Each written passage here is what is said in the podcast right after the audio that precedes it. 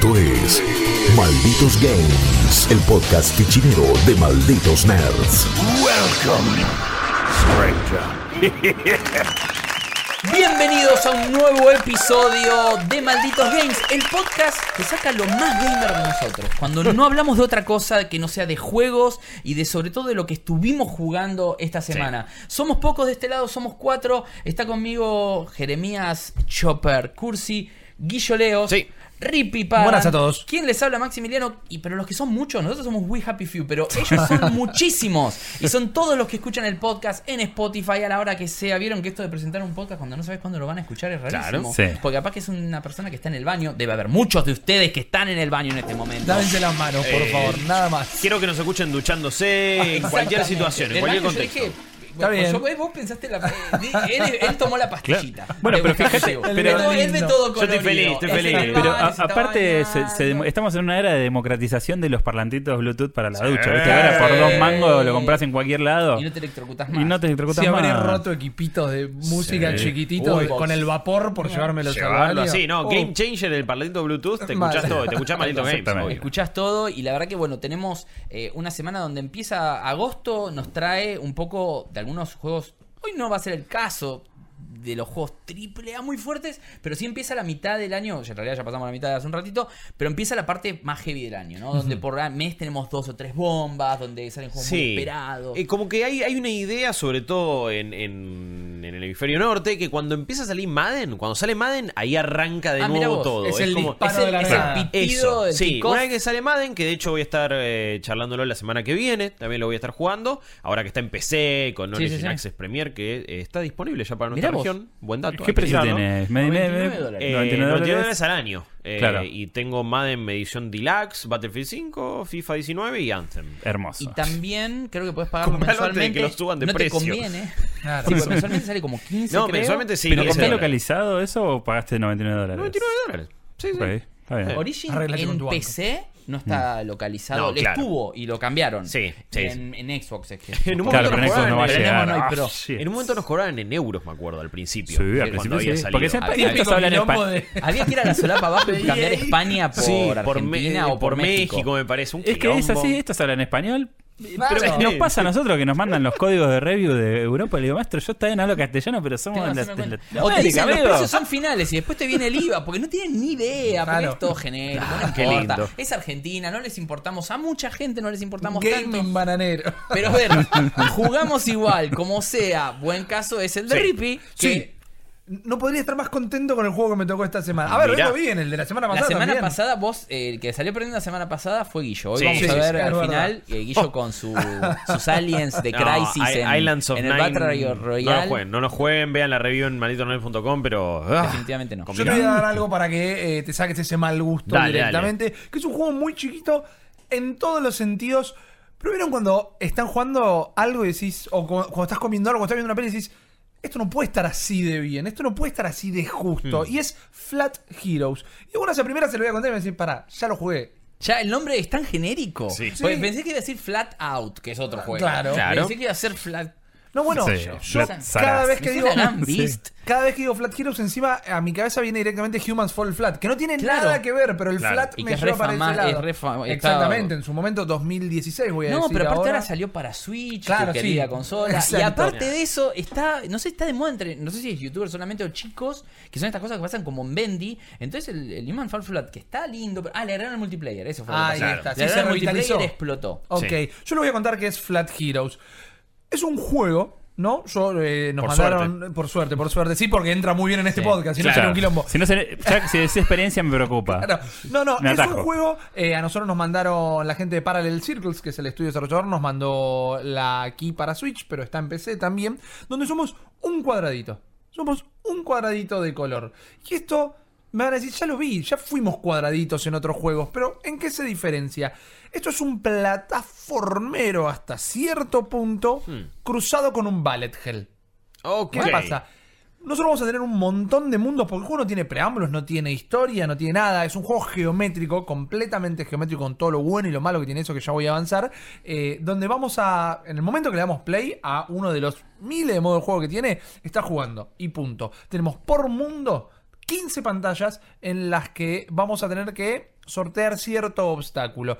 Va a estar nuestro cuadradito y te dicen 3, 2, 1 y te sueltan. Listo. Y en ese momento vos tenés que aprovechar el 3, 2, 1 para ver la forma que tiene el nivel. Siempre es un cuadrado con algún obstáculo que van a ser laberintitos o nada o paredes rojas que significa que no las puedes tocar y te enterás cuando vas a ir a Cuando tocas. tocarla. Exactamente. Y hay otras figuras geométricas, puntitos, eh, líneas rectas, Sí. eh, triángulos, que van a ser nuestros enemigos. Los puntitos van hacia vos como balas teledirigidas eh, hiper veloces. Los triángulos te siguen muy lento, pero cuando te agarran, eh, se te pegan y te sacan disparado contra una de las No. paredes. eh, Un juego de lucha geométrico. Exactamente. Lo... Hay algunos rombos que van trazando líneas muy muy rápido y es como si fuera un láser de misión imposible. O sea, vos ves que cuando lo traza te tenés que quedar en algún lugar donde no esté la línea, Porque si no cuando la destrace es donde te mata. O sea, tiene una vista aérea, por lo que te entiendo, y vos te mueves por toda la pantalla como si fuese un Geometry. Exactamente. da- eh, un Geometry, Geometry Dash, Wars. Iba a decir. Claro. No, Geometry Wars. Y. eh, o sea, pero no, eh, no es que vas saltando de plataformas, es te moves. no, vos en la pero pantalla. dentro de este cuadrado vas a tener plataformas que te van a ayudar o Ah. a enquilombar. eh, Pero hay gravedad, por ejemplo, o sea, caes para abajo, para arriba. Una gravedad No. común, digamos, Ah, ok. ¿no? Eh, ¿no? No es que te moves como si fuera visto de arriba y es un tablero. Ah, eso, No, es una vista lateral. y- 2D side scroller. Ah, es 2D Scroller. Me hace acordar a Exactamente. 140 este juego. Ok, que, bueno, que dale. también te acordás que era un cuadradito, Sí. iba saltando al ritmo de la música. Exactamente. Sí, yo lo que vi en los videos es esto, ¿no? Como que vos eh, eh, te vienen así, vos saltás y algunos rebotan contra la pared. Y Claro, es, como, es que ahí es donde se transforma en un bullet hell. Porque vos tenés algo que es increíble que, más allá de que te mueras y te vas a morir, ninguna pantalla está pensada para que dure más de un minuto. ¿No? O sea, bien. quizás Son tenés que- micro niveles, micro Son desafíos. microniveles. Quizás tenés que bancarte un minuto de estas cosas que te atacan de todos lados. Pero ninguno va a durar más que eso. Y el objetivo es bancarse todo el ataque. Ah. Cuando se terminó el ataque, pasás a la otra pantalla. Son 15 pantallas por mundo y terminas en el número 15 con un jefe. Que este jefe es alguna otra figura geométrica que tiene un patrón de ataque, patrón, perdón, de ataque en particular, al que también vas a tener que esquivar. Y después tus movimientos son dos nada más. Saltar o un parry que te sirve medio de ataque, que es que algunos enemigos, cuando se te van a tocar, si apretás un botón en particular, pues se, se te expande como una aurita de tu mismo Como que lo- color. lo expulsás. Y lo expulsás, exactamente. Pero no te sirve para todos. Sí, sí. ¿Con cuáles te sirve? Te vas a enterar muriéndote. Ah. ¿Cuán alto puedes saltar? Te vas a enterar muriéndote. ¿Cómo podés moverte entre las plataformas? Te vas a enterar muriéndote. El tema es que te morís y arrancás. No hay tutorial, Claro, sí. nada, ¿no? Los primeros niveles son los acá te ataca una sola Claro, cosa. pero digo, no hay eh, un textito que te diga que tenés que Y hay hacer, tres, como enterate dos, vos. uno. ¿Hay clues visuales de que lo que te mata o lo que no, aparte que sea rojo? No, o sea, Ah, yo te lo o estoy que- contando o lo ahora. que se puede hacer parry. Claro, eh, no, tampoco. Ah, ok. No lo tiene. Lo tiene en la, en la medida que cuando te mató la primera o las dos primeras veces dijiste, ah, para, esto que es rojo me va a matar siempre. Ah. Pero eh, no está predeterminado de ninguna manera. Y a medida que avanzás, algunos enemigos van a mutar su patrón de ataque. Vos ya sabes que los redonditos son balas teledirigidas. Entonces Mm. siempre lo van a hacer. Pero pueden, eh, pueden rebotar en vez de estallar la primera vez que chocan contra una Ah. pared. Y entonces vos sabés que vas a tener que empezar a calcular el rebote. va- va- claro, la trayectoria. Claro, porque bueno, si lo, si lo esquivo para la izquierda, pero justo rebotó abajo y salió para la izquierda, me va a agarrar igual. Saltando, por ejemplo. Exacto. Saltás para la izquierda y te, te, Te puede agarran llegar a el rebote. agarrar. Es como Entonces- dodgeball, pero como el quemado, pero Sí. sin Hiper devolver la pelota. hiper violento, hiper rápido eh, y con algo que para mí habla de eh, el factor más grande tal vez de este juego, que es que es una oda al diseño de niveles. No solo porque estos niveles sean particularmente buenos, sino que, por ejemplo, hay un nivel que son dos barras paralelas de las cuales no nos podemos ver, estamos encerrados en un pasillo y vienen muy muy rápido, balas de arriba hacia abajo, y todo lo que tenemos que hacer es izquierda o derecha muy muy rápido. Sí. Pero de repente dije, esto es el nivel de las naves del Battletoads. Claro. Es, es, es exactamente eso. Y hay muchas de lo que quizás me estoy yendo el demonio, pero yo las entendí como referencias de mecánicas. Siempre son cuadraditos, triangulitos y rombos. Pero digo, ok, esto es un pitfall. Esto de repente son las naves del Battletoads. Hay como una, una gran inteligencia en los diseños de los desafíos. Porque si hay algo que no tienen, son como más de 150 niveles desde ya. No llegué al último porque probé todos los modos y son muchos, ahora se los cuento. eh, no se repiten. En ningún momento se repiten. Cuando empieza a variar el patrón del enemigo, cuando empieza a variar la disposición del nivel, cuando empieza a variar el jefe, realmente no se repite en algo que podríamos decir, bueno, a nivel 50 tirame lo mismo pero con el doble de enemigos Claro, tal vez difícil. y listo y, y vos Sí. te hiciste tu O laburo hay fácil. tipos de pantalla que decís, ok, está bien, veo que va por ahí. Exacto, pero ¿cuál es el? Si me preguntan acá, bueno, ¿y el juego en sí cuál es? Es eh, hay reflejos y también una suerte de ubicación eh, del mapa en tu cabeza. Entonces tenés 3, 2, 1 y en ese momento tenés que haber entendido el nivel. Y el juego está ahí. ¿Cuán rápido puedes entender el desafío que vas a tener y eh, anticiparte a los patrones de tus enemigos? Mm. Fantástico. ¿Tenés vidas para antes de perder y tener que empezar de No, nuevo a los mo- 15 o, o- te puedes morir mil Ah, veces. o y sea, encima- no es como el WarioWare, porque justo hablando Claro. de microniveles, pero esos Sí. son micro, micro, micro, micro. No, micro. no, porque la gracia está en esa, es eh, Está en el- intentarlo. Y exactamente. perdés y volvés a arrancar al toque tipo en Super el Boy. momento, Claro, en el ok. momento, No el cuadradito se te rompe y encima de, eh, tiene muchas cosas buenas de ritmo. La música, que tal vez para mí es el punto más bajo, no porque sea mala, sino porque no existe juego que haya encontrado la vuelta de, bueno, es un juego geométrico, entonces es música tecno. Claro. Y punto. Es Sí, como que ¿por va muy siempre? de la mano, ¿no? Sí. Debe tener con la progresión de las simetrías, tal vez. No, lo sé. Para marcar el ritmo me parece que es, pero porque También. sirve para marcar el tempo, pero Sí, Claro, porque es muy upbeat y es para mantenerte en esto que es vas a morir y revivir mil veces rápido. Es que estar enajenado, así. sí. Pero me hubiera gustado que hubiese sido tal vez Mozart. algo mejor. Claro, no sé. Bueno, pero un Mozart tecno de Sí, última y no una tecno cumbia, genérico. Una cumbia. Claro, es fue. que es tecno genérico. Total, ¿Qué le hubiera venido bien a ¿Se nivel musical? del juego ese que estaba que era el tipo el, el Dance Dance Revolution, pero que era un invento tap tap algo era Sí, de Tap que Tap tenía- Revenge, ¿no era? No sé qué pero que las, las flechas estaban en diagonal para Claro. el Ah, no, copyright. no, pa- que era el genial. Pump It Up. Pump It Up. Eh, Bueno, claro, ese tenía el, el- ¿se el acuerdan que tenía esa verdadero, el música único, el inigualable. Beethoven Virus. Beethoven Virus, cual. March, había también una de Vivaldi. Eh, O por sea, hay forma de hacer. No, pero Bueno, juegazo, juegazo, lo jugué mucho. No, juegazo, pero es gracias Konami por el Dance Dance Revolution. Cambiamos las flechas. No sé quién vino primero. No, no, no. Primero vino el Dance Dance Revolution. Bueno, pero fue mejor Al este. defender a los Pump It Up. Me subí una sola vez. Me subí una No sola vez en una de esas máquinas y me dolía el tobillo. No, Nunca más. Por Debut y favor. despedida. No, Doble, extra expert, man. ¿Qué le hubiera quedado bien? Eh, algo como Miami, eh, perdón, eh, Hotline Hotline Miami. Miami, que Claro. es música tecno, que yo la escucho casi. buenísimo. Yo los viernes me pongo la, la banda de sonora de, de Hotline Miami. ¿Quieres arrancar bien el fin Claro. de semana? Tipo, yo me pondría como más tranquilo. El lunes ponete. No, es para arriba. claro, exactamente. Sí. Pero bueno, ¿qué pasa? ¿Qué, tiene, ¿Qué más tiene Flat Heroes? Eh, tiene, por ejemplo, todos los modos de juego son multiplayer. Absolutamente todos, hasta de cuatro jugadores. Entonces podés hacer Mm. todas estas locuras entre amigos. Y tiene un detalle que para mí es malo, que es que en el modo multiplayer, con que sobreviva uno solo al nivel, Ah, eso ya es está. flojo. Eso no me gusta. Pero en los modos de supervivencia, por ejemplo, que es otro modo que tiene, que tiene super, eh, sobreviví a tanta cantidad de niveles o sobreviví a la mayor cantidad de tiempo posible, Claro. que lo encontré in- infinitamente divertido. En el modo supervivencia, puedes revivir a tus amigos cuando mueren.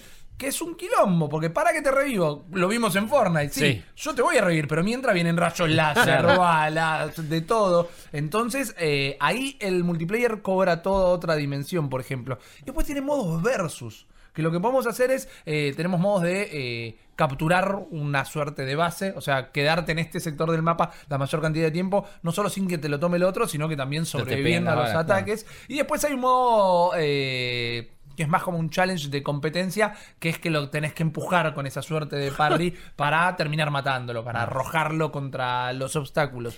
Me gusta que con cuadrado, circulito, rombito, triángulo, como que tomaron un montón de mecánicas de un montón de juegos. Exacto. Y no, da, y no da modos, todo, y no da choreo. No, es como no, que para te evitas nada. todo tema de copyright y de que la gente diga, eh, esto se parece a tal cosa, ¿no? Son cuadraditos, triangulitos. Andá y- registrando un cuadrado. Claro, a mí lo que más me gustó... Algo, háblame de algo más universal. Exacto, y lo que más me gustó es que vos ves imágenes del juego, te llega el, el kit de prensa y ves las imágenes y decís, uy, portearon otro juego de celular. Y no, de ninguna manera, esto directamente no se podría jugar en un celular No, por claro. eh, la de capacidad de, precisión, ¿no? control Sí. que tenés que tener. Y los controles son ajustadísimos, realmente. Viene Sony y dice, mi pad, me registraron mi pad, los triángulos y los Y cuadrados. encima tiene una cosa muy muy buena que es vas destrabando cosas que no importan para nada, pero la destrabas. Cambiarle el color al cuadradito, cambiar el, el color del fondo de la pantalla. No te cambia el juego ni un momento, pero es una pequeña recompensa entendiendo que la mayor recompensa es no te puedo creer que acabo de sobrevivir a todo este quilombo. Igual y sí me que van a bueno tirar pinta como algo copado y algo difícil, pero no tanto. Y me parece que es mucho más difícil de lo que él nos está dando. a Para mí es re entender. O sea, estresante es este re juego, estresante, ¿eh? sí. Tipo, No, para nada. La buenísimo, me es copa, pero re estresante. Es el juego, la, mayor- la mejor manera de definirlo es ese juego que decís una pantalla más, Sí. y una pantalla más, y una pantalla O más. una vez más. Claro. Porque Pero la pantalla es que no puedo perfecto, pasar. Exacto. perfecto para Switch. Pero. Es ¿cuánto, perfecto cuánto para Switch. tardaste? Hubo un momento en donde el repitómetro de la paciencia explotó que dijo, tengo que apagar este juego hasta mañana un rato porque rompo la Switch. El principio del cuarto mundo. La progresión es el primer mundo, lo pasás de taco. No creo haber perdido ninguna vida. Eh, llegando a los niveles 10 y 5 eh, y 15, perdón, del segundo mundo, perdí dos veces. En el tercero ya decís, ok, esto ya es hasta más entretenido Te porque no sabes si vas a ganar o perder. Sí. En el cuarto dije, bueno, voy a dormir Ah, ya hasta mañana. Ah, está bien. Claro, y al otro día... 45 mundos después, Rippy Claro. estaba puto. Claro, y llegamos ahí que hicimos 40 niveles, son más de 150, además de lo modo, modo desafío diario, que siempre va a ser distinto. Eh, Ah, eso está bueno. Global Chart, que jamás me calentó en mi vida, pero viendo ahora que todavía lo está jugando poca gente y ver que tu número está en los En primeros vez. 100, decís, ah, bueno, está bien, Quiero- no Tengo quiero que me saquen este. Las Claro. leaderboards solamente te importan cuando de repente ves tu número elevado y decís, mmm, Puedo peor. ¿Sabes qué me pasa Estoy en el Pac-Man eso? En el Pac-Man me pasa que suelo Uh, estar. en el yo como que digo. "Oh, por ahí buenísimo". podría haber jugado un poco más. Sí, y sí. ahí es cuando. Imagínate si era no. pro player. Hasta que después Claro. aparecen esos scores raros de 99999 que vos decís, ¿esto es un cheat? Eso pasaba mucho en los juegos de sí, celulares. eh, en, en Xbox hackearon alguna. Muchas veces. Sí, muchas Bueno, veces. yo lo veo en el. Mario Tennis, en el online, hay gente que tiene eh, 80.000 puntos y vos decís, lo máximo que podés hacer de puntos, poner que te dan 200 puntos por haber jugado ¿Cuánto muy bien una partida. Claro, ¿Cuánto es, un pro player que vive de entrenar, no sé, Sí, rarísimo. no No, puedo parar de recomendar este Flat Heroes. Eh, se lo decía ayer a los chicos, se lo comenté a Maxi en un momento, le mandé un mail a, a Fichi que él me pasó la asignación y le digo, jugalo, está muy bueno. Está en Switch y Steam. En Switch cuesta eh, 9 dólares, 10 dólares, 9,99. En Steam es más barato, está a 84 pesos argentinos. Sí. Pero, Vamos. pero ¿Qué te sale... diga cuando me contaron dos sándwiches de miga y una guarana cero? Más. De pasar. Así que olvidaste. Eh, Mucho pero más. en Steam sale el fue. 8 de septiembre. En Ah, Steam ok. sale el mes que viene. Un mes exacto hay que esperar. Oh. Vale la pena, vale la pena. Es más barato, pero. Ocho- Igual 10 83 dólares tampoco pesos. lo pensás tanto. Sí, lo que pasa es que estamos hablando de casi 300 contra... No, es igual. un tercio. claro. Sí, pero. No es un juego tampoco que te- tenés que jugarlo hoy. No, no. Exactamente. Pero es un juego Super Switch. Es No, sí, Sí. el formato. Y yo lo estoy revisando en la cama directamente. Estuve con mucha- Que eso le sube puntos en la ¿Qué red. En el baño, en el baño mientras alguien nos escucha. Es que el problema- lo tiene que jugar así. El problema de jugarlo en el baño es que no vas a salir del No baño. salís. Modo Exactamente. Sí, prepárense para la calambre. Claro, exactamente. Sí, carretera Para mí es una categoría de juegos eso. Juego que te duerme las piernas. Juego de garrotera, sí. Exactamente. Pokémon, uno más. Ya lo tengo ahí. Eh, Y, encima con esas consolas que las puedes poner en pausa en cualquier momento. O sea que uno se pone realmente. Exactamente. Eh, La voy a dejar acá porque creo que estamos en la periferia de lo escatológico. Estamos a punto pero de volcar. Flat Heroes, fantástico. Malditos Games. Eh, otro juego para mí fantástico es lo que me tocó jugar es Overcooked 2. La semana que viene tendrán la review en malditosnerds.com. Y es, eh, creo yo, el party game hoy por hoy por excelencia. Eh, hemos tenido una gran camada de party games, ha habido muy buenas cosas, Towerfall, Gang Beast, que buscan esta cosa competitiva, pero acá, eh, si bien tenés modos versus, creo que el, El lo- juego cooperativo es lo es un juego cooperativo. A mí me gusta más, a mí me gusta... Que te terminas peleando igual con el otro. po- Es que con es los el tema. que sean. El juego es cooperativo, pero terminás con una competencia cruda. En mi casa está prohibido el Overcook. Ah, sí, Por- y tuviste termi- que- terminó mal. No. terminó No, mal. pero aparte el- el- es el, el versus eh, que pasa fuera de la pantalla, que es el que es más Es residual. más crudo. Claro, no, es- es, visceral. Yo tengo la teoría que para mí Overcooked afianza relaciones. O sea, las puede romper del todo, pero si no te las afianza. Entonces es un arma de doble filo. Si vos tenés una buena relación con tu compañero, compañera, amigo, amiga, novia, novia, lo que sea, eh, va a estar mejor todo. Como el otro día lo jugamos con yo acá en stream y nos reentendimos y teníamos miedo realmente de que no nuestra el mitad se rompa. que tiene tuyo colgado. en- Quizás es verdad. Pero sentimos que hubo como. Con gorro de chef y todo. Claro. hay una simbiosis acá, hay una sincronía que está muy bien. Porque Overcooked 2 es, tiene la misma fórmula del 1, sabemos, estamos en una cocina, nosotros tenemos estos personajes muy simpáticos, una vista medio isométrica, y nos van tirando recetas. De repente tenés que hacer una hamburguesa y tiene el pan, la carne, la lechuga y el tomate. Y tenés estaciones con esos ingredientes, estaciones para cortar, para freír, para cocinar, para lo que vos tengas que hacer. Y ahí empieza esa vorágine de vos encargate del pan, yo me cago de tomate, vos corta esto, vos corta el otro, y si son cuatro personas, ahí sí que anda a gritarte Lo que pasa es que durante el tres horas Ra- seguidas. Rangoni que hizo la, la cocina de Claro. cada Overcook es un hijo de mí A mí que lo que me gusta- en una punta la cocina, en otra punta Claro. el coso para cortar los cuchillos. Es terrible. Lo, lo que tiene el juego que me gusta mucho es que eh, dentro de la cosa caricaturesca que tiene y medio irreal, eh, capta muy bien el caos de la cocina de un restaurante. Sí, Sí, o sea, sí, sí. porque en un momento se te empiezan a juntar los pedidos y no es que yo sea un chef, porque no lo soy, pero ¿quién no vio a, a Bourdain eh, documentando. Bueno, esas situaciones? Hell- eh, si vieron alguna vez Hell's Kitchen. Claro. eh, con, el, con, el- con Gordon Ramsay, con el chef Ramsay. ¿Vieron lo que es eso? Y que de repente caía. el, soup. ¡Pará, Gordon! ¡Déjame, déjame vivir! ¡No puedo! Bueno, lo mismo pasa acá. Y de repente empezás a ver las órdenes que se están acumulando y dices, uy, no Y llego a hacer qué esta orden la saco y aparte ahora le agregaron nuevos niveles de complejidad a algo que Ahora- ya era complejo. es más complejo y a la vez es mucho más eh, ameno o como se le dice eh, misericordioso, forgiving. O sea, requiere menos puntos y Para las órdenes pasan mal exactamente para sacar las tres estrellas. Eh, lo fui El primero se ponía prohibitivo por momentos. el primero llega a un punto que decís, ok, che, yo no, no, no estoy pudiendo conseguir ni una estrella en algunos No niveles muy entiendo elevados. qué es lo que quiere que haga. Claro, digo, no nos dan los dedos para hacer esto ni el cerebro. Acá me parece que perdona mucho más el juego, es más ameno, pero los niveles son cada vez más, más complejos y es realmente el- ahí es donde se siente un poco una secuela. Ahí es donde decís, ok, esto no lo habían hecho porque estamos en un globo aerostático, de repente empiezan a caer como unas cositas de fuego y el globo aerostático termina chocando en el piso y es otro tipo de cocina. se, se transforma en otra cocina y sigue siendo el mismo nivel. Sigue siendo el mismo nivel y se suman nuevas recetas de que de repente Sí, no tenías claro. que hacer. Tenías que hacer hamburguesas en el globo aerostático y Te bajaste cambia todo de lugar, y estás haciendo sushi. cosas, y es como, y cambió por completo. Ahora hay nuevas recetas, hay distintos tipos. hay- eh, Está el hubo- tema de empanizar también, que es como que hay que ponerle harina y después.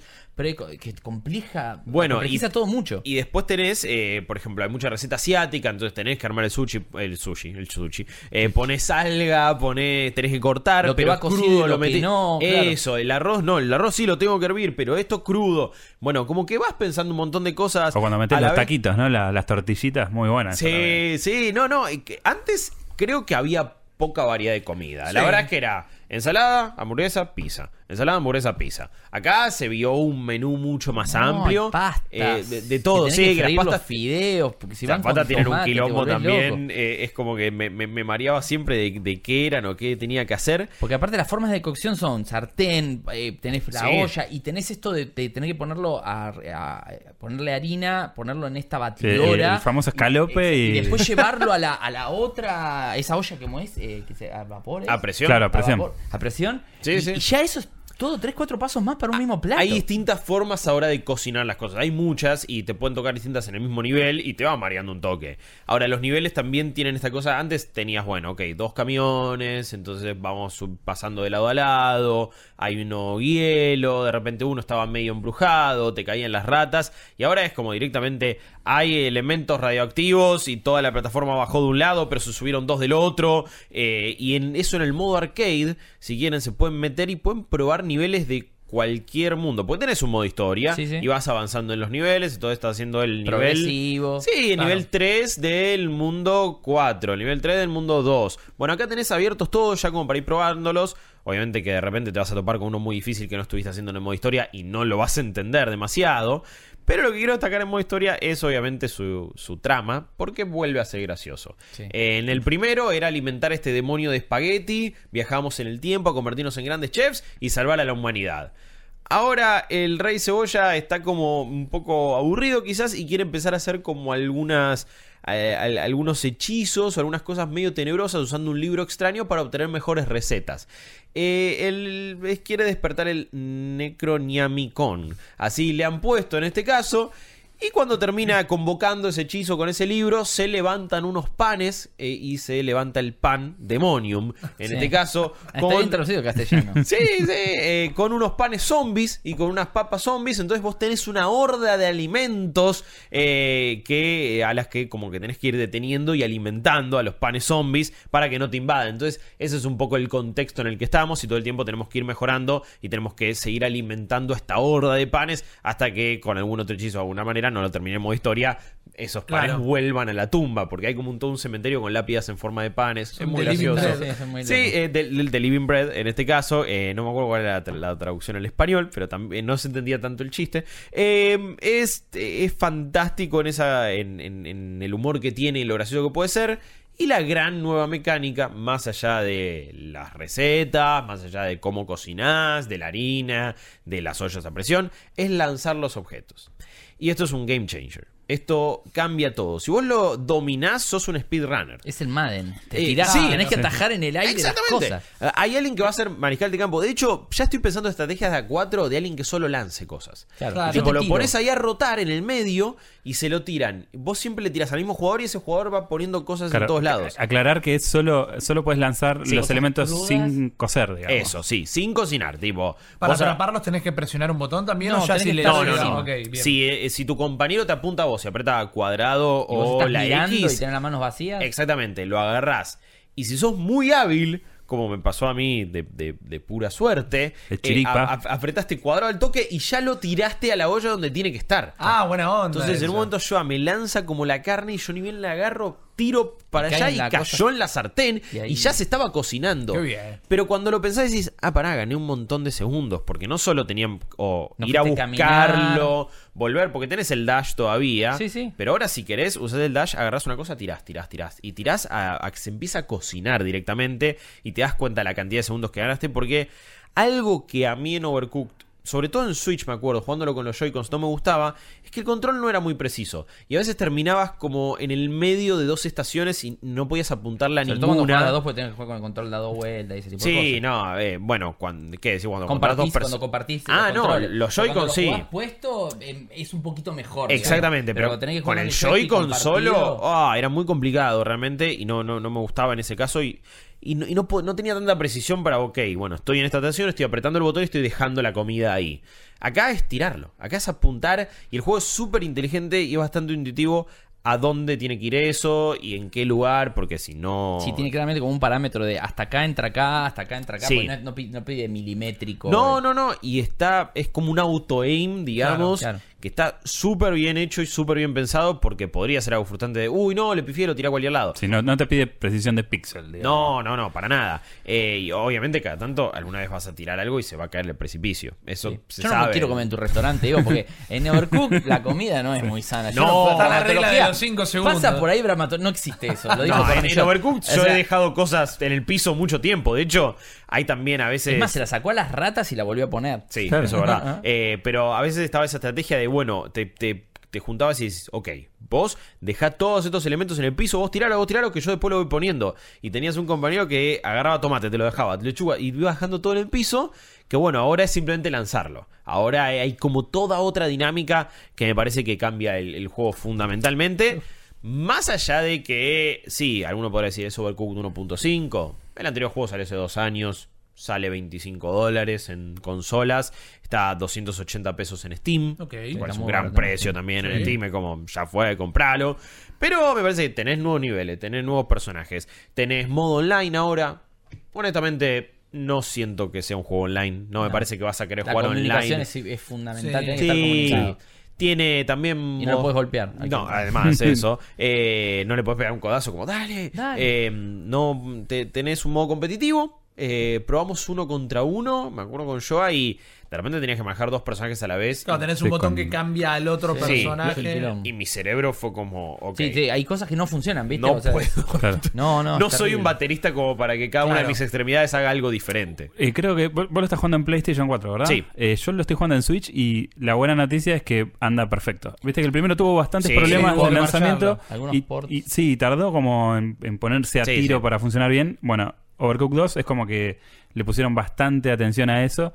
Y yo lo estoy jugando y la verdad que anda bárbaro en Switch. Y quizás así que- fue un éxito mayor del que pensaban en Switch y se dieron cuenta, no podemos desperdiciar esta plataforma. Claro. Es un juego ideal para Switch. Sí. Ojalá que el control con un Joy-Con solamente esté un poco mejor. Sí. Quizás en un tema de rendimiento también. Al, se le caen un, par de F- un par de FPS y no podés Sí, sí. controlar bien a tu personaje.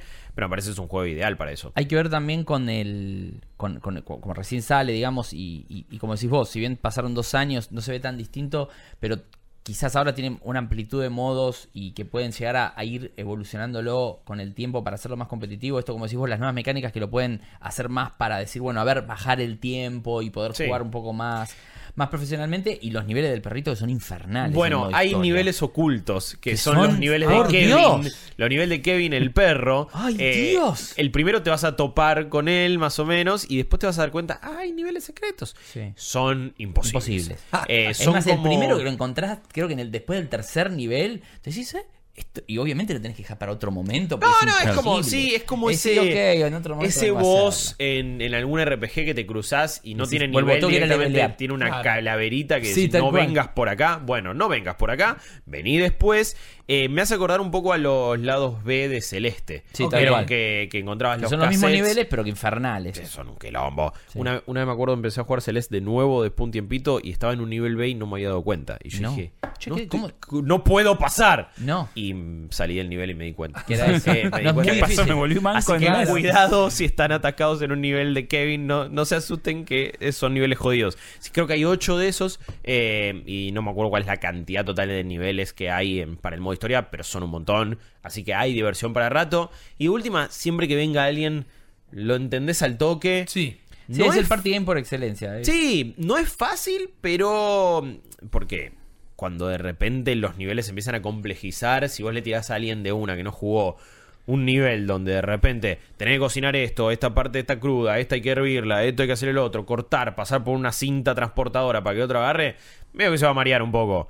Pero me parece que igual ahora, con la cantidad de puntos, al no ser tan alta que tienen que hacer, es un poco más permisivo. Y la parte de pelea eh, o arenia, así como Reaper a tú y está prohibido, y vos que decís que al contrario, a mí lo que me pasa es que yo lo juego y me divierto, pero por ejemplo Mika se frustra si no tenemos las tres estrellas y se frustra ella, no que se enoja conmigo. Claro. Entonces, juego, no lo quiero jugar más. No. Digo, pero juguémoslo, no hace falta que sea tres estrellas. O intentémoslo de vuelta y es como lo quiero hacer bien de una. Si Y- sos un completionista, encima- es y encima jodido, las eh. personas que son medias como ordenadas, que Sí. les gusta el Oh. orden.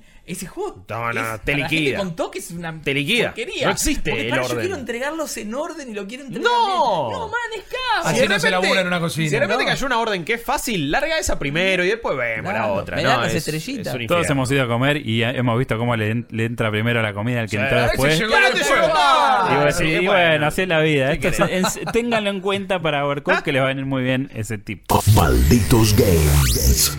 Muy bien. Eh, por ahí lo que no les va a venir bien es eh, meterse con Chasm. ¿No? no, la verdad que eh, es uno de los juegos. Habíamos dicho que agosto era un mes especial porque viene con mucho, mucho Metroidvania. Sí. Eh, ya tuvimos eh, Dead Cells, que hablé la semana pasada, un buen juego. Eh, se viene Guacamele también, que por lo que estuvimos. Se puede hablar, podemos comentarlo. Sí. No podemos revisarlo, pero está muy Eh, bueno. eh, también, bueno, otro que es una joya. Y también estaba eh, Chasm, que es un juego que también traía lo mismo. Es un juego indie. Eh, es un juego Metroidvania. Tiene elementos procedurales. Es de plataformas y acción. eh, ¿Es pixel art o es qué pixel art. Ah, ok. y eh, lo que más me llamaba la atención de este juego no es eh, algo necesariamente relacionado con el juego en sí, sino con quién lo maneja, que es este flaco que se llama Dan Adelman. Que si no les suena, les cuento que es el tipo que hizo la plataforma ID de Xbox y después Sí. es el que hizo todos los lazos de developers para Nintendo y después se abrió solo su propio camino, pero es un tipo su que su propio Chasm y no, pero el tipo tiene muy buen gusto porque estuvo atrás de no sé, eh, Action Verge, por ejemplo. No. Eh, o sea, un montón de juegos indie muy grosos. Ahora tenían los nombres, pero se me fueron. Entonces digo, bueno, pará, si este tipo elige este, este va a ser su nuevo champion, algo bueno Claro. debe- tiene que tener. O sea, debe tener eh, algo piola. Bueno, e- este juego eh, nos pone en la piel de un guerrero joven, inexperto, al que lo despiertan en su siesta y le dicen, mira, en el pueblo vecino tenemos un problema, eh, la gente en las minas está atrapada. Las tenés que ir a rescatar porque, bueno, están, hay unos bichos que los tienen ahí prisioneros y, bueno, tenés que hacerte cargo de la situación. original. Para original. Empezamos con un argumento que jamás vi. Jamás lo viste, jamás lo escuchaste. Lo de la mina encima. es- Sí, sí, sí, total. Eh, lo que hace este juego es, eh, eh, o sea, cuando vos empezaste, dice, bueno, ¿qué, qué dificultad querés? Le pones el nombre a tu, a tu guerrero Y después tiene como un código alfanumérico que es lo que dictamina más o menos qué formato va a tener tu mundo. Eh, ¿Lo puedes anotar para repetirlo? Puedes anotarlo, en realidad eso te lo asigna cuando elegís una Ah, partida nueva. Eh, lo que pasa con este juego es que es lo- eh, si, así, si, así- si, si a vos te parece que es genérica la trama, bueno, genérico es el juego. O sea, No, vos en, El trailer dice otra cosa. el 6 dice otra cosa, pero vos, no sé, la catacumba, que, o sea, las minas tienen eh, la misma pinta todas. Eh, empecé tres juegos nuevos porque dije, bueno, capaz que eh, me tocó una mala, una mala mano Claro. de, de algoritmo procedural. Vamos a ver si cambia. Bueno, no cambió tanto realmente. Y lo que tiene es, por ejemplo, el combate, que es una- uno de los fuertes que debería tener este juego. Es súper tosco. O sea, los frames que tiene de animación son lentos, te pegan por todos lados. Querés esquivar y tiene un buffer que es como que, bueno, termina y cuando termino de pegar, esquivo. Entonces esquivas y caes en un ataque de otro Claro, no tipo. es dinámico. No es dinámico, pero No. para nada. Es un embole. Y, quiere que sea así, porque tampoco quieres un juego de estrategia por turno. Entonces No, es- por supuesto, pero, o sea, la, la premisa es: tengo que explorar las catacumbas, vas armando el mapita, que es algo que me encanta de estos juegos. Tipo, Sí, sí, aparte todos los que jugamos Spelunky, que fue tipo el padre de Claro, todos los juegos de claro, ese tipo, o sea, y uno- quizás el mejor ejemplo sigue siendo de Sí. cómo Sí, un juego de procedural. Sí, sí, sí, sí. O sea, acá lo que pasa es que eh, lo que tiene más que un elemento procedural es un randomizer. O sea, Que no es lo hay, no es lo mismo. Hay segmentos que están prefabricados, entonces el juego va eh, uniéndolos de distinta manera. Claro. Eh, es algo muy parecido a lo que tiene Dead Cells, Vamos de hecho. metiendo cada vez más en la fosa, ¿viste? Bueno, nos va, Sí, sí, cada sí, vez sí. nos va convenciendo de por qué el bajón de entrada. Siento que es la peor forma de hacer un roguelike esa. Como que... Es que en Es realidad... roguelike, pero en realidad no. Claro, es un Claro, no, bueno, es, es eso, es un pastiche de cosas, eh, pero en sí lo que no funciona es que al juego le falta como mucho cariño, ¿me entendés? De hecho ya lo ves y, y- claro, eh, sí, también, mucho pulido, o sea, digo, no, no- nadie probó, nadie le hizo un Q&A mínimo Claro. para decir, che, esto no funciona, tengo que pelear y no puedo. El control es malo. El control es malo. Eh, tiene bocha de plataformas, el, el tipo float es medio floaty, viste, como que no, no responde bien. Eh, algunas plataformas tienen una base sobre la cual vos te puedes apoyar tranquilo, otras te piden eh, una precisión endiablada. No. Eh, todo responde tal. Es como que estás jugando con lag. Es como mezclar 10 géneros distintos sí, también, sí, aparte. sí, sí. Platforming eh, heavy Sí. con un roguelike que no tiene nada que ver. Sí, yo la verdad que, mira, después te, te tira un jefe, por ejemplo, que es una pelea que no genera ningún tipo de clima ni nada, o sea, es un, un golem parado en Otra una compuerta, original re No, pero aparte, engorro, no, pero aparte eh, tenés, empezás los duendecitos, eh, el murcielaguito, la ratita, Claro. ratita con sable. Y vos decís, pará, Ratita chabón. Sí, te viene una rata. la- aparte te tiran un agro así que tienen como una estaca y que es imposible de esquivar porque, por ejemplo, vos pe- pegás para tirar como una awareness y cuando querés esquivar, el chabón se te, se te viene encima y como no puedes cortar el frame. O sea, no eh, puedes te- te- interrumpir no el puedes ataque. interrumpir el ataque. Y es Cosa largo que, el ataque, Claro, con, con Dead Cells vos, por ejemplo, pegás, que es lo que más estuve jugando últimamente, vos pegás y en cualquier momento puedes interrumpir y eso es lo que lo hace sentir tan dinámico y tan bien en las manos. Acá creo que eh, sería más tolerable el tema del, del feo diseño de niveles y eh, lo poco lo poco lúcido que es a- a- a- en la inventiva si se sintiese mejor en las manos cuando Claro. lo jugás, pero es re tosco, ¿viste? Y aparte es súper monótono, es como que, bueno, pasé segmentos súper difíciles, maté a un jefe y es como que no me generó ningún tipo de sensación de... De, de, de- De adrenalina, de, adrenalina, progreso. de progreso, esto cuando decís, uh, victoria, boludo, qué, Sí. groso que soy, no, nada. Eh, y después tiene un sistema de, checkpoints que también va como un poco en contra de la propuesta del juego. Porque vos podés salvar el juego y podés continuar porque, digamos, es como que eh, no es que cada partida es distinta, es tipo, vos empezás un nuevo juego y, y ahí te genera eh, tu, tu aventura. Pero si no, es como que es un juego súper lineal. Claro. ¿Me entendés? O sea, llegás al piso 3, tenés un lugar para salvar. Llegás al piso 4, tenés un O lugar sea, para que salvar. ni siquiera es un roguelike Ni que que siquiera- empezar de nuevo. Claro, o sea, tiene exactamente. final y vas a llegar. Perdés, perdés, te manda a la pantalla de, de inicio y agarrás, cargas tu juego y seguís del último checkpoint que tuviste. Ok, ¿Para qué Claro. te manda la Sí, pantalla no, de muy raro. Hasta en el diseño. Sí, no, no, no, es, es muy extraño. La verdad que, o sea, tenía mucha expectativa. Había escuchado gente que había dicho cosas buenas. Sí, yo también. Eh, después escuché a otras que no tanto. Y dije, bueno, no sé. Eh, lo tenía ahí. por la chapa del desarrollador que había expectativa, digamos. Sí, había, sí, yo creo que eh, en- eh, por lo menos en las previews que había visto, eh, se ve que habrán mostrado un corte vertical y habrá prometido algo que creo que no está presente. Claro. Porque no se siente fresco, o sea, es como. No, vos, Eh, vos no decís que falla solo porque ya hay muchísimos títulos de No. este estilo, sino porque falla en lo formal. Falla, no fa- funciona. falla como juego. Claro. Y estás saliendo en un mes que creo que eligió el peor mes para salir. Claro, Claro, porque tenés Eh, un montón de buenos componentes del género. Total. Tiene, en un juego que tiene mal control, poca variedad. eh, Sí, aparte y tiene un precio poco- excesivo, 20 dólares Uh. eh, en consolas y 220 en Steam eh, Claro. especificada. Igual Steam sigue siendo la opción donde. Donde comprar todo. Donde comprar la- Comprar la- todo, sí. incluso los clavos. Porque decís, bueno, no me va a gustar tanto, bueno, pero en Steam yo Pero en menos. Steam está un poquito menos. Claro, duele No. menos. Duele menos, En claro. Steam duele menos. Realmente- Si querés que te duela, El en Steam duele 33% menos. del dolor es. No, yo creo que, o sea, eh, no, no, no hay forma de recomendarlo. Ni siquiera, o sea, hay, No. hay mil juegos Ni- más ni viejos. cuando esté en oferta, Ni cuando esté en cinco oferta, dólares no. tampoco seguramente va a haber algo mucho mejor. Tiene un olorcito a directo a PlayStation Plus. Tiene un olorcito a Plus. No, eh, de- sí, Xbox total. Live Gold, eh, me parece. Porque No, no, bueno, siempre ah, por ahora, abajo. por ahora Está en PlayStation y en Steam nada más. Ah, mira. Eh, supuestamente va a salir en otras consolas más adelante, pero no sé, yo la verdad es que Mm. creo que va a tanquear un poquito y van a tener que... Bueno, Sí. apuntemos a que salga mejorado cuando salgan las otras tapado, sale- plataformas. sí, sale, encima salen este mes en particular salen un montón de indies buenos. No Sí. solo de roguelike o Claro. Castlevanias como Claro, Metroidvania, pero en el- en este caso tener el antecedente de Dead Cells tan fresco que Guacamelee toda la... sale en 10 días. Eh, que sí. Si bien después lo vamos a hablar tranquilos, pero Guacamele, si bien yo lo estoy jugando y no podemos hacer un review, pero digamos cumple bastante con lo prometido, Claro. lo que yo Ya todos sabemos va a estar bueno, En lo estás yo probé esperando. también lo mismo, una franja que después en el juego Sí. final no está. O sea, es- es- era un compilado de cosas, pero me sirvieron para ver un montón de cosas que después en el juego me lo van Sí, mostrando mucho más. fórmulas, dosificado. mecánicas. Sí, Claro. sí. Yes. yo creo que la- la- el pecado primordial de este juego es que no trata de ser un montón de cosas y termina siendo nada y es el juego menos personal de todos los que probé Claro. eh, eh, en este género. ¿sí? Todos tienen algo que lo distinguen. Puede que el juego no te guste en su totalidad, pero si este juego tiene esta característica que, me, que, que puede llegar a atrapar a alguien. Acá no la vas a encontrar. Sí, porque hay juegos que no son, por ejemplo, ni siquiera de- del estilo que decís, como Outland, que es un gran juego Uf, de sí. Ubisoft, Claro. es espectacular. Muy y no es procedural, no es nada. Y siempre con mi hijo nos acordamos de, che, qué buen juego, ¿cuándo harán una. Un dos? plata- un plataforma Sí, con o sea, Icaruga no es que era. decimos, Mal, "Che, sí. no, porque si no es procedural no nos gusta. Al contrario, a veces no me gusta que sea procedural. Prefiero algo que esté construido de principio Claro. a fin y disfrutarlo como algo, como el Bluestain, por ejemplo, que Claro. acaba de salir Sí. en Switch hace poco, esta pre- especie de Sí, precuela sí. para lo que va a venir de. Dicen que es muy bueno, yo no lo Sí, yo lo jugué y, a ver, no lo terminé, jugué dos niveles.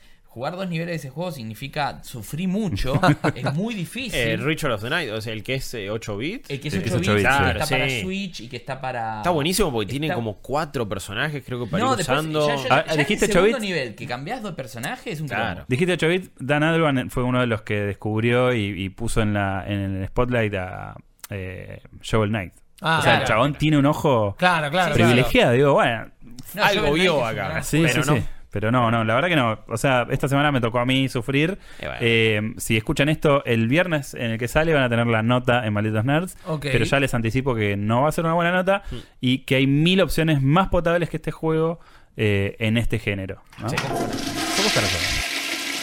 Malditos Games. ¿Y vos, Max, te vas a tener que tomar la pastillita para esconder la realidad? No, o- porque se la tomó Chopper después de jugar a Chasm, pero yo no la necesité. Eh, vamos a hablar de We Happy Few, un juego que jugué bastante, no terminé tan bien y en realidad ustedes van a estar escuchando, si escuchan este podcast, el día que lo estamos poniendo online es el día del lanzamiento y el día del embargo. Sí. Por eso estamos diciendo esto un día que no se puede decir, Claro. pero que lo vamos a lo van a poder escuchar un Pero día por que la sí magia de la tecnología Eh, se puede. Eh, estamos grabando esto ilegalmente, digamos. Eh, We Happy Few es un juego que, como los que lo siguen de cerca saben, cambió un montón. Sí. Cambió un montón porque básicamente cuando lo vimos por primera vez en aquella de 3 de 2015, si no recuerdo mal, Creo estábamos sí. con Rippy. eh, Sí, sí, sí, 3, sí. Y lo vimos por primera 2016, vez. perdón. 2016. Ah, y. mm, 2016. No, fue 2015, ¿eh? No, O 2000. no, no, porque mi primer E3 fue 2016. Ah, ok, que- entonces fue. Entonces, o lo viste, no estaba Rippy, o sí, o lo vi. Por ahí fui yo, Pero no bueno, sé. me acuerdo. Pero el punto es que ya tiene, tiene un largo tiempo. Sabemos que está en Early Access es un montón. Sí, Cuando correcto. salió en Early Access, todos nos pensamos. ¿Qué? Cuando yo les digo We Happy Few y ustedes vieron el primer tráiler, este de que aparecía la persona, ¿en qué juego pensaron? Yo que no de, que nunca jugué Wii Happy Few, o sea, no jugué la versión Early Access, yo eh, cuando vi el trailer dije, es un Bioshock. Exacto. Vamos por un juego en primera persona, buena Creo historia, que no hay nadie que no haya pensado exactamente lo Claro. mismo. Me parece que ellos querían que todos compremos la idea, Puede ser. la idea de que sea un Bioshock, porque Bioshock es un juego que está muy alto en la estima de la gente, de los Sí. gamers en general. Entonces prometieron una experiencia desde lo que ellos co- conceptualmente prometían, un mundo donde estabas obligado a empastillarte básicamente para no ver la realidad que es horrible Sí. y básicamente es eso, es tener un público sedado, es un mensaje, es, un, es una doble lectura, una triple lectura de un montón de las cosas que están pasando ahí Sí, en la es una distopía orwelliana de alguna manera. Tal cual, y como Odain Rand y un montón de cosas también que son controversiales, ¿no? Sí, Porque sí, no son libros para todo el mundo y, hay que estar muy abierto para leer un libro así y decir. "No, ahora yo voy a seguir esto porque ya te Claro. transformas en una especie de ¡Qué secta bueno! nocturna", Vi la tal cual. No tampoco lineal porque es un poco complicado, pero eh, We Happy Few es un juego que cambió mucho. Cuando salió el Early Access, que todo el mundo estaba como loco, nos dimos cuenta de que la primera media hora era así, y después era un Minecraft que andaba muy mal. Era un juego donde había que recolectar recursos, fabricar cosas, un survival, incluso tenía el tema esto de permadeath, y pasó con muchos juegos que prometían esto y como dice Chopper, a veces lo que está hecho random, como en el caso del Chasm, o, o que es procedural y qué sé yo, a veces no funciona muy bien. Sí. Hay un juego que ahora no me voy a acordar el nombre, que Fichinescu lo reconoce tranquilo, muy bien, que es un juego en el que nos manda, nos, estábamos en una Londres también distópica Sí. y éramos una persona que estaba tirada y nos tenía, nos perseguían unos robots Sí. tipo londinenses. Na- nadie acá creo que se va a acordar el nombre. Eh, eh, Ah. eh, you are being hunted. Sí, Sí, que es el, el que hizo uno de los de Rock Paper Shotgun. Exacto. Sí. Vos lo ves y decís, esto va a estar buenísimo. Y está genial el concepto. Y cuando lo jugamos, no, No fue está así. bueno. No fue así. y uno, acuerdo, por más que le puso unas ganas terribles. Muy Happy Few pasaba eso. Le ponía sonda, le ponía sonda. ¿Y qué era? ¿Era un fracaso? ¿Era un fraude? ¿Era un Kickstarter que también salió mal porque es un Kickstarter? ¿O en realidad es un juego que no tenía una identidad o nos habían vendido otra cosa? Yo creo Fue que. un muy buen trailer y de repente el juego era otra cosa. Exacto, yo creo que la gente no estaba preparada para lo que la gente tenía planeado. ¿Qué pasa? En el medio, porque no podemos, no tenemos un podcast de 8 horas para hacerlo, Claro. es. Y mañana, bueno, en realidad, cuando estén viendo esto, el podcast vamos a estar. Ya va a estar Claro. en, en el, el maratón de We Happy Few que va a estar en el canal de Twitch de Malditos Nerd que lo pueden ver. Y ahí nos vamos a sacar un montón de dudas más en general, ¿no? Porque nosotros lo probamos un montón, ya tenemos la versión final, lo jugamos en Yatchis un montón, estuvo en E3 también. Y ahora que nos encontramos un juego que básicamente lo agarra Take Two. Le pone un montón de plata, o sea, ya no es solo la plata de Kickstarter, lo transforman en un juego de 60 dólares, lo transforman en un juego donde evidentemente tratan de escuchar lo que la gente pedía y agregan no solo el protagonista original, Arthur, que es el que vimos en el tráiler, que es el que ve la nota del hermano Sí, y un de él, y es como, claro, tal Sí. cual, que trabaja como una especie de... Sí, trabajaba en un diario eh, en realidad censurando. censuran noticias viejas, Claro. o sea, no saben por qué, él mismo se lo plantea en el juego, es por qué no se hacen censurar noticias viejas, o sea, porque incluso no son actuales, o sea, no es lo, lo que se va a publicar, sino es como que es una especie de... Esconder de la borrar historia, es como que la historia. eh, lo que tenía de bueno ese, ese Early Access es que te, te generaba una impresión muy fuerte en la primera media hora cuando vos ibas leyendo las atrocidades que tenías que Claro. ocultar. O, o no, y era Claro. como paper please, porque Sí. vos dec- Sí. no te decían si hacerlo o no, era Claro. como que quedaba de tu lado y vos te podías poner en un lado de censor, del lado del, de la- del gobierno que te Sí, está oprimiendo. te ponías la gorra o, o no. te revelabas. Que- y no tampoco pasaba nada al respecto, ¿no? Pero sí después, obviamente, se dan cuenta que vos no tomás la pastilla. Aparte, bueno, spoiler.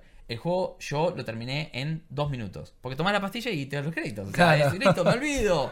O sea, vos en un Ah, momento, apenas empieza el juego, Tiene como un final oculto. hay que una te pastilla tomar. y vos te decís, ¿recordar o no? Si, re- si no recordás, listo, te empastillás y créditos. Si te pones Ah, a tu casa, es el juego más corto. Más mañana la Claro, es como, viste, puede durar muy poco. Claro, viste, en Far Cry así, 5. después sigo. En Far Cry 5, si vos eh, en lugar de pasar al chabón te das vuelta en la primera media hora, Claro, lo. Es Sí, sí, son finales ocultos. Exacto. Bueno, esto pasa, spoiler, pero ¿qué pasa? Eh, cuando no lo tomas empieza el juego de verdad y ahora cambiaron y tiene tres personajes protagonistas. Arthur por un lado, hay una chica también, no vamos a arreglar nada, y hay una, un otro personaje masculino que es importante, robusto, tiene una barba muy prominente y, no, y es Muy como rippy. medio revolucionario. Sí, pero no, más tranqui. O sea, el es más tranqui, quiero decir. El otro no, el otro Ah, es loco.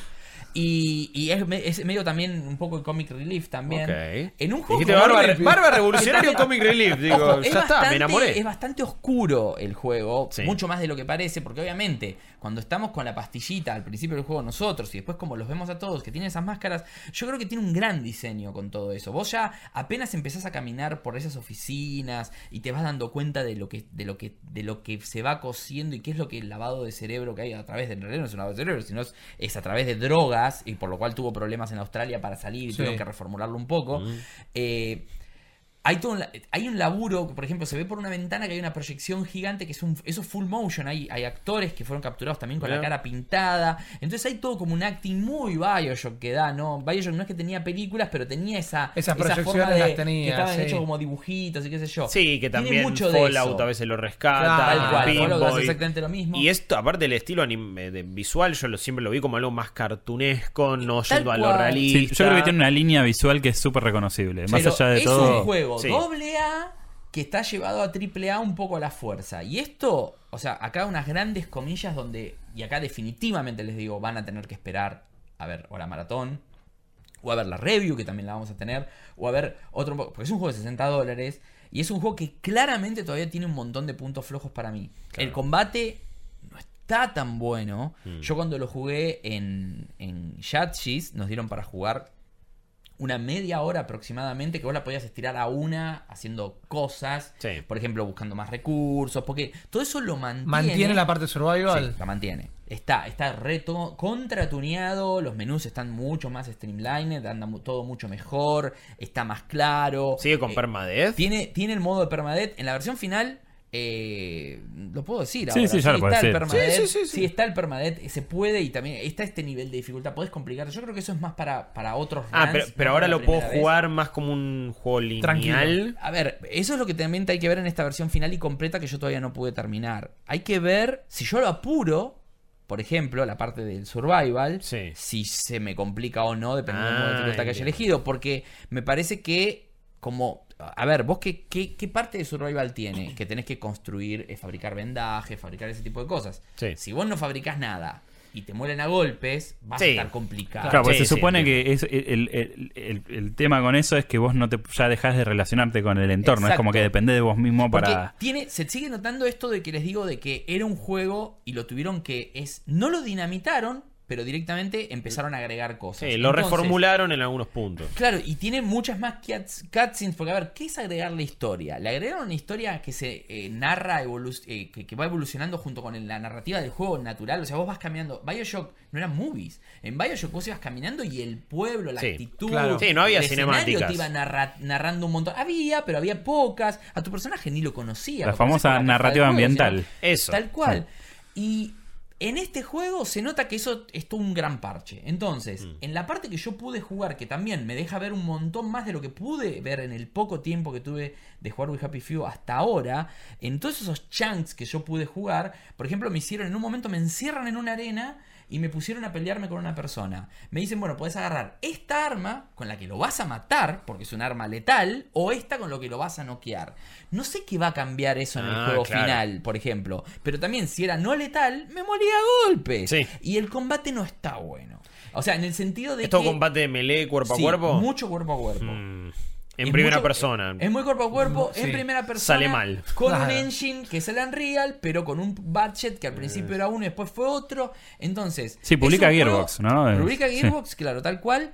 Eh, sí, yo mandé Chuque antes cualquiera. Sí. O- No, bueno, pero está bien, sí, son de no, ellos. no, No, no, no, eh, sí, sí, lo dije claro, bien. sí. Take Son la- Two eh, o sea, lo compró la misma gente que hace Borderlands, por ejemplo. Claro. Que hizo Duke Nukem Forever también, no nos olvidemos de eso. Lo bueno con lo malo. Sí, el Alien. Sí, eh, también, ah, el Alien ah. Marine. Que el juego por el que entró la historia, después lo contamos. Y que al final era solamente un error de, de, de- de tipeo. Viste, solamente Claro, había que cambiar una- en 0 por un 1 una- o algo, una boludez así. Escrita mal una No, palabra en el código y la inteligencia artificial se solucionó. Qué terrible. Pero bueno, el punto con We Happy Few eh, no es que quiero que quedemos tan ambiguos, porque creo que todo lo que lo probamos un poco, incluso los que probamos bastante Early Access, era como que Early Access encima, ¿a quién le da tantas ganas de perder tantas horas con Claro. Early Access que sabes que tu progreso no va Eso- a quedar? eso te liquida. Una cosa es que digas, bueno, lo pongo en permadeath y me divierto hasta que me maten, y otra cosa es, Sí. bueno, me lo tomo en serio cuando le falta historia. Ahora, ok, el juego entonces tiene supuestamente prometieron mínimo 12 horas de, de historia eh, para el, modo, el modo historia la primera vez. Entiendo que el modo permadeath va a ser un desafío para los pocos, calculo que les va a gustar o van a buscar ese tipo de, Claro. de- de desafío. De y después hay que ver entre las opciones más ocultas, que todavía no tuve tiempo de investigar, si no existe algo como, bueno, más sandbox mode y qué sé yo. Claro. Pero sí está el, el modo, bueno, quiero una historia, quiero el permadeath. Claro. Que lo, lo- lo que yo siento es que lo, lo que nos han mostrado a nivel eh, intento de, de- de- de nivel narrativo y de armado de mundo se contradice mucho con survival, permadez, crafteo. Es como la gente que quiere una historia quiere una ponele- historia. claro. La gente que quiere survival quiere survival. Son Ponele dos cosas el que, se chocan. Olvídate porque es una opción está, pero Sí, ponele sí. que te la sacás. Ponele que no hay, Igual es un juego que es como el Bioshock en el sentido que vos entras en una habitación, y esto para que quede claro porque quizás estoy siendo demasiado ambiguo. Vos entras en una habitación y tenés, como en el Bioshock, para bien o para mal, 10.000 cosas para revisar. Los tachos Sí. de basura, los archiveros, Sí. el 90% de los Una nota para leer. Claro, tipo- como es un survival, el 90% de lo. y crafteado, y que tiene crafting, quiero decir. eh, hay recursos. Claro, porque en Bioshock era agarro, ¿Revisás agarro, agarro, agarro, agarro. Sí. Eh, no, pero tacho de basura, tachos de basura sí, son sí. tipo, son los, eh, los, los, los personajitos estos de Doctor Who que me olvido, los, ¿Los los TARDIS? robots, los ta- no, las No, TARDIS, el- la- Ah, los Daleks. Los, Los Daleks. Daleks, sí. Son cuerpos de Daleks. y eso se lo sí. preguntamos a la diseñadora cuando estaba ahí y me dijo, ah, me cago, no pasó tan desapercibido, buen copyright. Porque es un Dalek sin cabeza el Sí, tacho sí, basura. Sí, revisas tacho de basura. Y son los Daleks.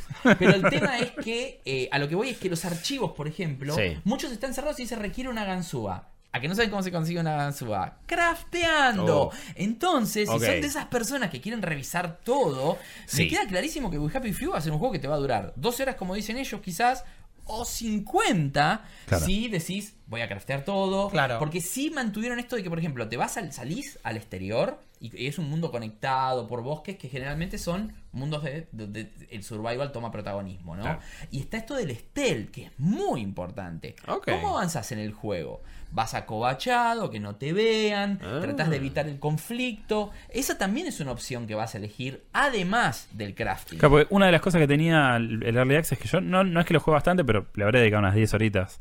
Era esta. Bueno, definamos bastante después en otro momento. no, bueno, porque. que- de- bueno, eso Sí, sí, está sí, bien, por pero. eso. 10 lo- horas es un montón. Sí. Claro, lo que muchos estarían dispuestos En la a escala del chopper. es En la escala del chopper. En mi claro. escala es una bocha. Pero lo que digo es que lo que, o sea, no me gustaba que le faltaba dirección, pero sí me gustaba mucho esta cosa de justamente tener que ir escabullándote porque te convertías automáticamente, dejabas de tomar la pastilla y eras un tipo condenado en la sociedad.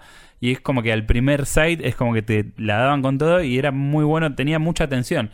Lo que pasa es que el, el Early Access no tenía no tenía un hilo conductor. Claro, Entonces era como que estaba jugando al pedo. o sea, Acá ahora te dicen, bueno, anda a hacer esto, por ejemplo, rescatá este, salí por esta escotilla, ok. Te empiezan a perseguir cuatro de estos policías que te dicen downer, downer, porque le dicen downer a los que no están eh, Claro. Sí, los caídos. Están deprimidos. Exacto. Entonces, eh, claro, eh, lo ven al revés. Claro, lo que te tiran para lo abajo. ven la realidad le dicen deprimidos. Entonces, bueno, y te empiezan a correr. Y ahí tenés todo un sistema de combate que para mí es muy tosco. Vamos a verlo ahora en la, en la versión final cuando lo juguemos completo. Para mí sigue siendo tosco y quiero ver qué pasa cuando vayas avanzando más. Y me parece que el downer es ese.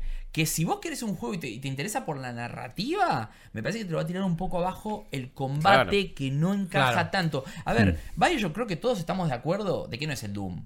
En No, cuanto a no, la calidad no. del combate. Y es como que se las rebusca para ser mínimamente efectivo. Porque la mezcla de los. De los, De los plasmids con las armas. Con las armas. Armaba un conjunto entretenido. Sí. Pero, y, te- y los Tenía mejores ideas de que mecánicas, Te sí, electrocuto control. y te tiro al mismo tiempo. Sí, funcionaba tres veces. Y básicamente los enemigos estaban esperando arriba de, de- de- de combustible a que vos le tires una bola de fuego y se prendan fuego. Claro. Pero esas cosas cuando pasaban orgánicamente eran Eh, contadísimas. y Eh. en el año 2007 era como. pff, Y aparte, obvio, ¿quién se explotaba la cabeza. Bioshock? No, Claro, increíble. sí. Eso de, o sea, me voló el cerebro. Sí. Bueno, We Happy Few es quizás el juego que yo más ganas tengo de jugar y que este mes de agosto y a la vez al que más miedo le tengo Sí, de que en definitiva me va a terminar decepcionando Hmm. por más que me parece loable que los tipos hayan dicho, bueno, tenemos una gran idea, nueve mil y pico de personas en, en, en Kickstarter, ocho mil y pico, más el apoyo de Canadá. Canadá puso mucha plata, el país Canadá está poniendo mucha plata en un montón Mira. de cosas, en inteligencia artificial, en un montón de cosas y en juegos. Sí, Y en subvenciona juegos que le mucho a las subvenciona empresas, mucho y la verdad que está, es un Que país... pongan en este podcast. Que Pues, nosotros- sí. Ya vamos a mail a la- Vamos a Canadá, viejo. Claro. Pero bueno, no sería una mala idea. Pero a lo que voy es que me parece que es un juego que tenemos que todos prestarle atención. Acá en Malditos Nerds, de hecho, como les dije, tienen en el canal de Twitch, cuando ustedes estén escuchando esto, ya va a estar la maratón en nuestro canal de Twitch y seguramente en el de YouTube. Y vamos a, a sacarnos conclusiones entre todos. Yo creo que mañana o nos decepcionamos horriblemente, en Claro. definitiva, o puede ser uno de esos juegos que digas... Qué lástima, la verdad que zafa, pero podría haber estado mucho mejor. Yo espero que Ahora, lo- de ahí a 60 dólares. Ojalá que salga bien, principalmente pensando en la gente que lo sigue desde cemento y, Claro. y pagó los Tal 20, cual. 30 dólares Sí. que se va a convertir en el juego final que ahora sale 60. Está bien. Y otra cosa, tiene Season Pass. Lo cual también me da más Mm. todavía, porque va a haber más contenido. No quiero, otra- ser, no quiero ser mala leche, pero va a ser un desastre este juego. Va a ser un Está, desastre. ya está la, Volvemos. de Mira, Ricky. e- Este programa es circular. Eh, volvemos al tema inicial. Están defecando más alto de lo que le da el trasero. Claro. Y otra cosa Porque encima. siento que están queriendo a- a- abrazar demasiadas cosas. Pará. También busquen mañana, eh, en realidad digo mañana, pero perdonen, pero esto de, de estar Sí, en otro sí. espacio Sí. temporal es- estamos como Hoy viernes. en otra Claro, cosa, claro. sería viernes. A partir del viernes 10 de agosto pueden escuchar este podcast. Seguramente hagamos una previa de We Happy Few con la que no sé si se enteraron, experiencia de realidad virtual que sacaron hoy sin ningún previo aviso, con una historia paralela. No no sabía sabía de We nada de que no hay embargo, entonces podemos arrancar un poquito antes con Ok. experiencia de realidad virtual. Bueno. A ver, veo que hay mucho corazón y muchas ganas y muchas ganas de dar Hay un sorpresa. empuje importante. Pero, y bueno, está la plata de Gearbox Sí. y de 2K. Pero, eh, ¿Season Pass? Mm. Más historia en algo que al principio no la tenía. ¿Qué, qué Frankenstein vamos a encontrar? Sobre todo y en que un juego historia que- tenga sentido. Sí, un juego que no salió, en un juego que no es una secuela de nada, arriesgarte a tener DLC, contenido posterior. En diciembre estaba anunciando el Battle Royale. Yo no es que le pueda. Es así, es así. Él no Todos está a- a él. Todos a los porrazos, ¿viste? Claro. La cachiporra. No, es que, viste, aparte es esto. Free to play, de repente. O sea, a ver, ojalá que me equivoque. Ojalá, y sea ojalá, un. Sí, sí. Hay embargo total. No, no, no, yo no llegué ni al 30% del juego. Quizás mañana me vean a mí jugándolo, o a Guillo, a Rippy. Creo que todavía no sacamos bien que saca la pajita más corta. Claro, ¿quién se toma la pastilla y ¿quién quién se no? toma la pastilla y No, a ver, todos queremos que los juegos estén buenos porque queremos Obvio. jugarlo y divertirnos. Pero recordemos, suele pasar en el cine también, si el embargo está hasta el día de lanzamiento, es porque algo están escondiendo. A ver, es, es verdad que el embargo del review también está. Entiendo el embargo de la transmisión porque si es un juego en historia no querés, No que, querés que se haga antes. Eh, claro. Pero sí, es todo el embargo. Igual yo creo que no, no- ojo, eh. Eh, Una cosa es el embargo, que siempre está, y otra cosa es que a vos no te dejen acceder al juego. Nosotros el juego lo tenemos hace una semana. Sí, sí, eso, Entonces, eso, eso Ah, también, está Hay bueno. un poco de confianza, no, es- no te están diciendo como Sí, es Bethesda, verdad. che, Sí, bueno, sí. a ver, salió, ahora Y te lo mando. por eso Claro. les digo, yo tengo la esperanza porque lo que probé, hay cosas que claramente no están bien. Que tengo en la, en la, sobre todo en GDC, Sí. porque no llego a esas partes tan jodidas ahora en Claro. el juego. Entonces tengo que ver, y tengo que ver si en un momento no es aburrido lo de buscar todo el tiempo cosas para resolver cosas que, porque al fin y al cabo sí, tiene historia, pero si toda la historia va a resolverse con conseguir 10 lechugas y 10 cosas para armar una... No, o sea, veamos Sí, si sí, todo el entiendo. juego es así. Yo vengo de jugar y cómo va 30 horas No Más. Sky. No necesito otro. otro- paren, un, paren un poco. Encima lo voy a revisar yo. Parece también tuviste que tomar pastillas. Piedad, piedad. Pero bueno, en, eh, en general bastante bien. Sí. Flat Flat Hero, sí, definitivamente. Para Jueguenlo. los que quieren, eh, tienen el budget un poco apretado, eh, el mes que viene en PC, ahora mismo en 80 Switch pesos. a 9 dólares con 99. Gauchito. Eh, Overcooked 2 Overcooked. eh, es una fija. Para Yo- mí es una fija. Para mí es un yo juego ya que lo no te estoy puede jugando. faltar directamente. Hayas jugado el 1 o no, si Eh. te gustó el 1, ni lo pienses. Si Sí. no te gustó el 2 y buscas un party game, está, Mm, está claro. Y bueno. arranca por este, te diría, de último. Sí, Porque es la sí. versión Sí. mejorada. No, sí, directamente. Hay un Directamente. paquete en Igual Steam. después te vas a comprar el 1 porque lo debe estar Porque Obvio. manija. Sí, Sí, en, en Steam hay un paquete de 400 pesos los dos, me parece. Ah, mira. Bueno, Y Casum, solo si le querés hacer una broma de mal gusto a alguien, envíaselo como GIF. Iba a decir, qué bueno, para ganar un juego. Ay, qué Ah. mal, era el Chasm.